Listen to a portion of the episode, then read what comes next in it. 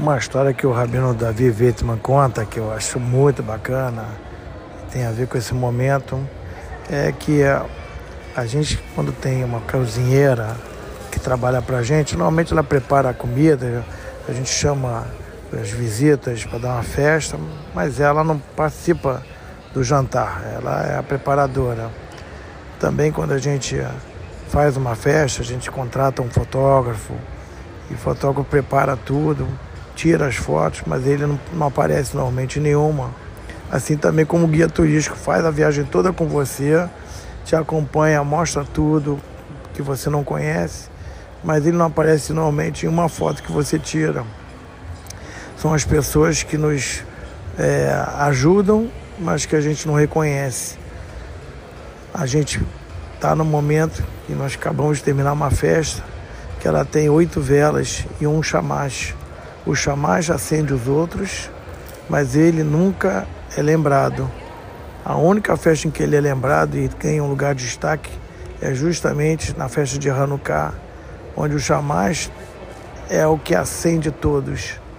Assim também, quando a gente lembra que nossos pais são as pessoas que nos acenderam, né, nos deram alma e tudo, é, eles é que a gente tem que botar em, em destaque. Não só eles, como os amigos que a gente tem nos colocam em destaque.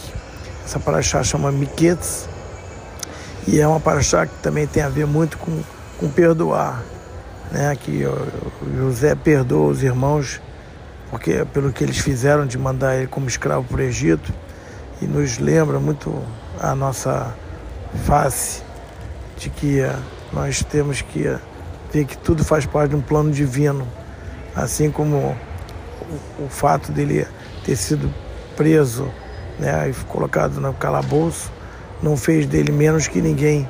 E quando ele foi, né, o José descoberto pelo faraó que descobriu os sonhos, né, que ele descobriu os sonhos, ele foi levado a vice-rei do Egito e com isso salvou todo o povo de Israel. Essa é a questão que a gente tem que levar em mente. Tudo faz parte de um plano divino. Então, tudo que acontece na nossa vida é para o bem. E é isso que a gente tem que levar. Vamos colocar nossos filhos, nossas pessoas que trabalham conosco, nossos amigos que nos fazem ser o que a gente é, no devido lugar do chamás. Eles acendem nossa alma. Obrigado. Eu queria agradecer a todos que ouviram até aqui nossas mensagens, que na verdade não são minhas, são da nossa Torá. E se puderem compartilhar, isso pode ajudar a melhorar a vida das pessoas e impactar o mundo para o bem. Eu recomendo também vocês ouvirem um podcast que eu achei muito bacana, chamado Judaísmo Moleque, com o rabino Shlomo Zaguri, de Belém, que faz um bate-papo assim com pessoas sobre assuntos relevantes da nossa vida e de uma forma informal. Obrigado.